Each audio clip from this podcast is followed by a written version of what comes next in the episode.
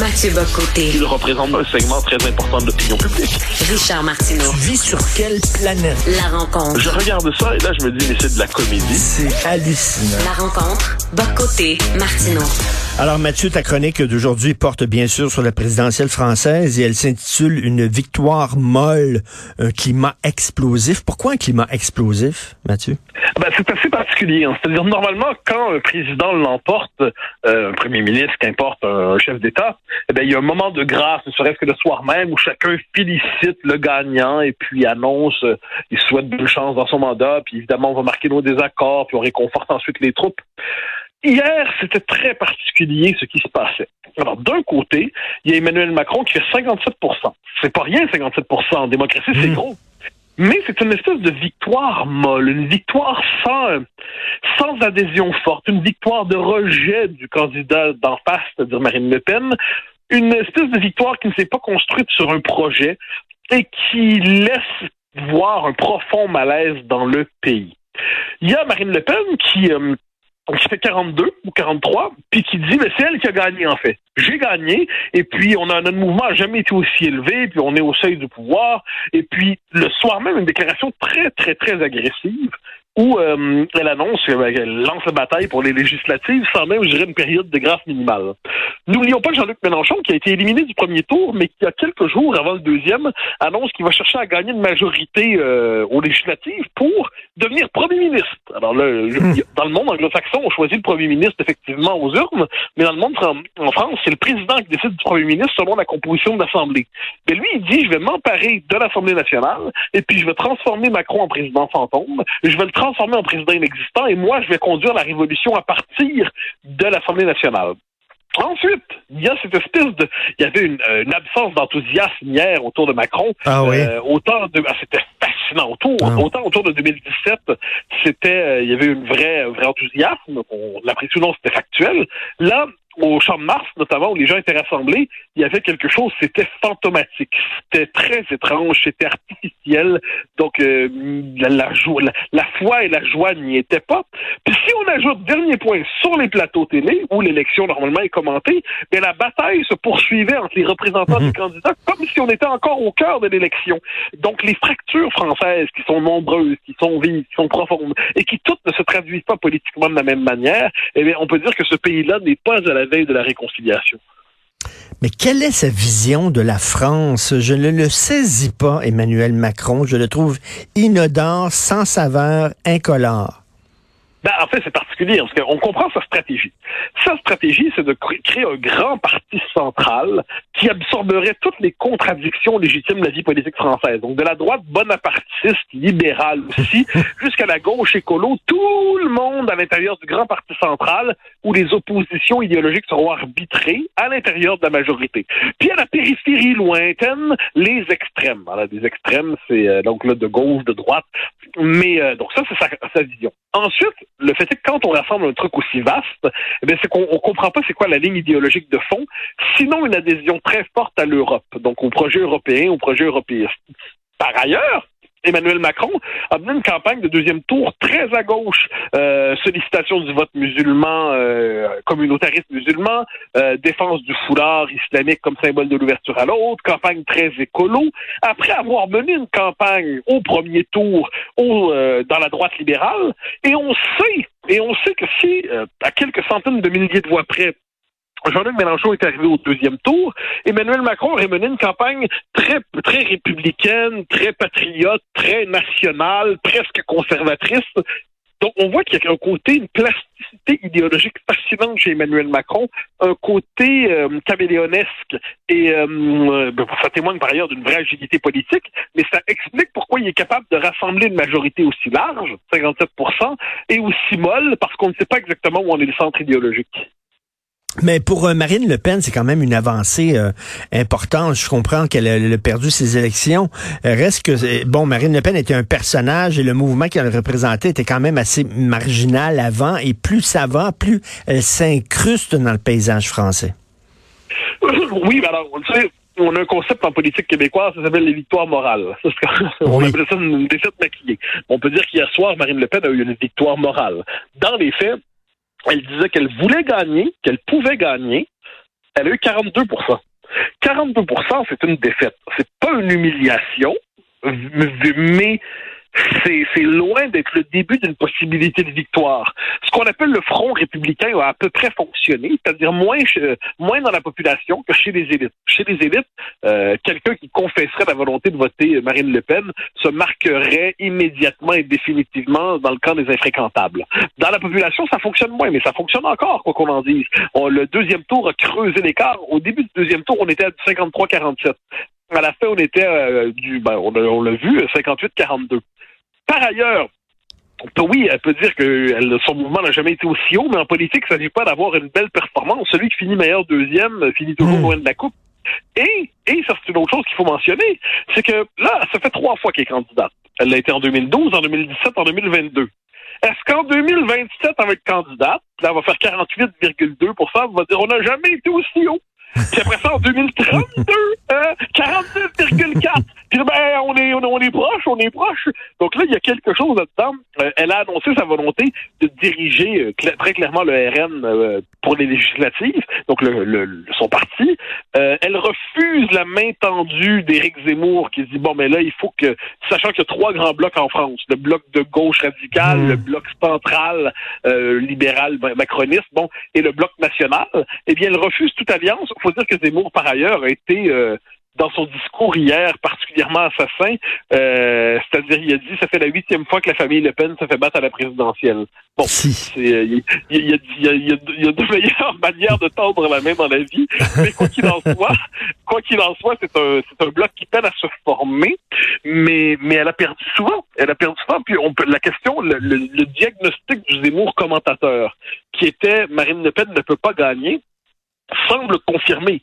C'est simplement que quand le commentateur est politique, on dit pas les mêmes choses. Hmm. C'est-à-dire, et Zemmour a toujours de la difficulté. C'est la grande difficulté de Zemmour, c'est pas de se modérer ou de se déradicaliser. Ça, ça, ça c'est de la presse pour libération. Dans les faits, c'est de de passer définitivement de commentateur à politique. Et ça, c'est difficile chez lui. C'est, il redevient très rapidement un éditorialiste qui goûte le plaisir de la bonne phrase, mais ça lui revient au visage désormais à la puissance 10. Et le gros chiffre d'hier, c'est bien sûr près de 30 d'abstention. C'est, c'est hallucinant, ça.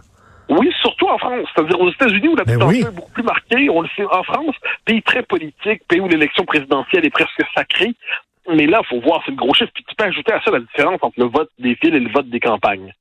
Dans les villes, c'est du 85-15 pour Macron. Dans les campagnes et puis dans les dans la périphérie, oh là là, c'est très différent, c'est très différent. Donc au-delà des clivages culturels, identitaires, sociaux, c'est des clivages géographiques très forts en France.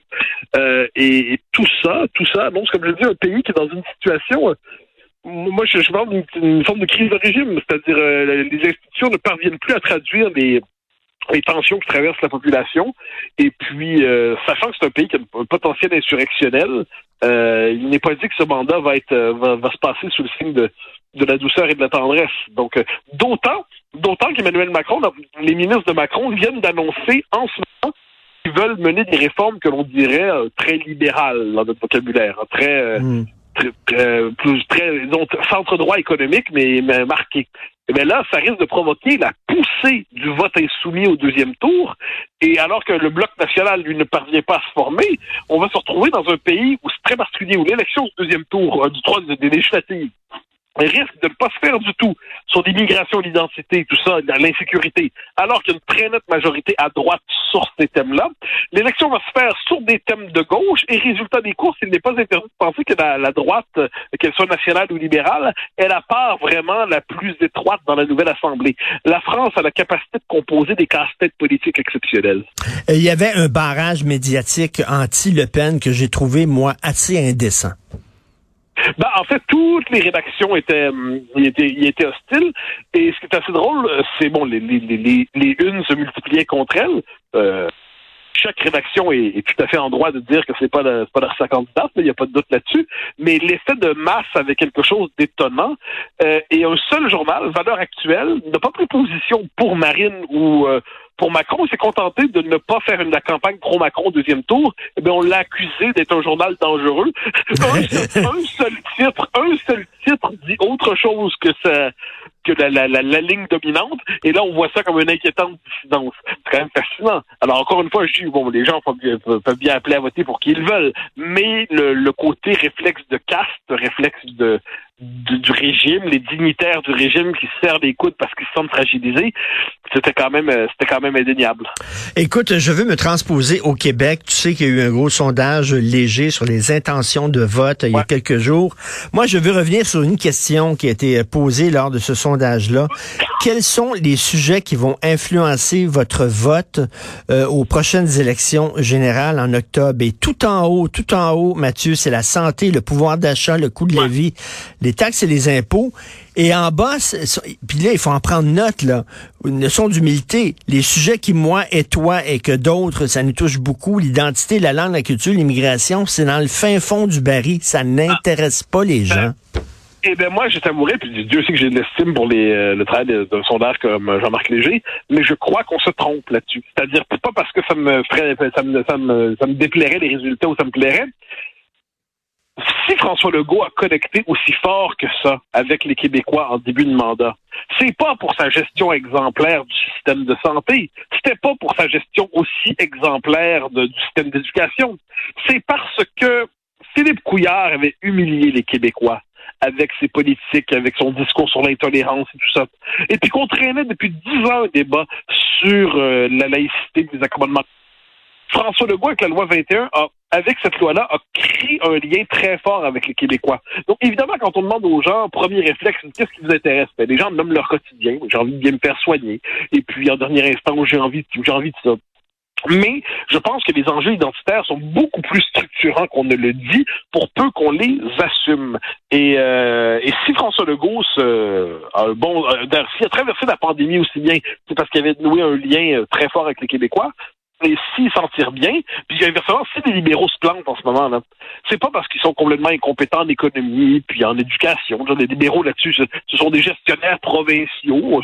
C'est, c'est, c'est pas l'équipe des nationalistes, mais ils sont là, puis ils ont déjà été capables de gérer un État c'est parce qu'ils n'ont aucun lien avec les francophones. Puis pourquoi ils n'ont aucun lien avec les francophones? Parce qu'ils portent un héritage passif de mépris, d'hostilité, de refus du nationalisme, de refus de prendre au sérieux le français, de refus de prendre au sérieux la, laïcité. Donc ça, il faut, faut, prendre ça au sérieux. Mais, mais, mais, mais, mais, mais, mais, ils sont, ils sont politiquement infirmés par, euh, par, les, par les, comportements électoraux. Mais Mathieu, tu, quoi, tu, tu, tu fais confiance aux sondages seulement lorsqu'ils vont dans ton sens? Pas du tout, pas du tout. Je dis simplement, moi, l'instant, je dis simplement que je constate. Moi, je me méfie toujours des sondages en général. Je les crois utiles, mais je pense pas que c'est une révélation divine. Puis ce que je vois, c'est que sur les, euh, il y a des, facteurs plus lourds qui sont pas toujours influencés, euh, pas, toujours recensés par les sondages.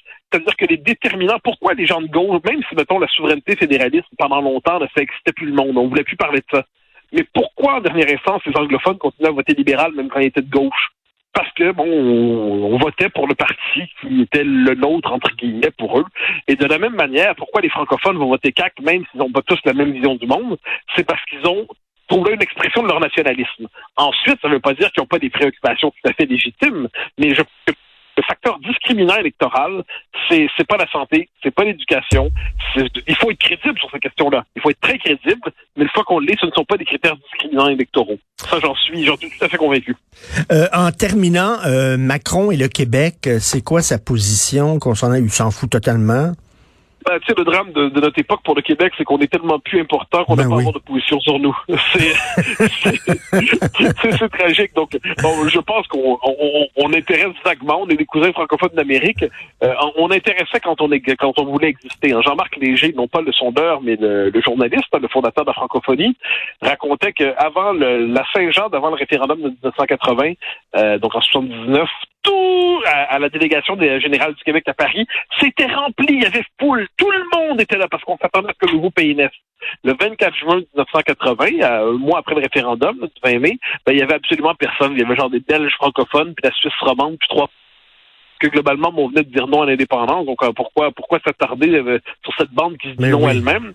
Puis ça, ben, je pense que ça, c'est après deux noms, après ça, donc il y a, y a une forme d'amitié naturelle entre le Québec et la France, mais on n'est plus dans des moments de haute intensité affective pour des raisons très compréhensibles. En tout cas, en terminant, là, les Français qui débarquent ici au Québec et qui euh, vont euh, habiter sur le plateau Mont-Royal, ils semblent très, très à gauche. Hein. Il y a très peu de Français euh, du Québec qui ont voté Le Pen, je crois.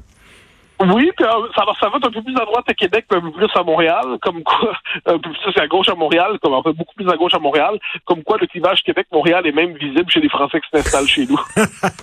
Merci beaucoup, Mathieu. Bonne journée, on se reparle demain. Au plaisir, bye bye.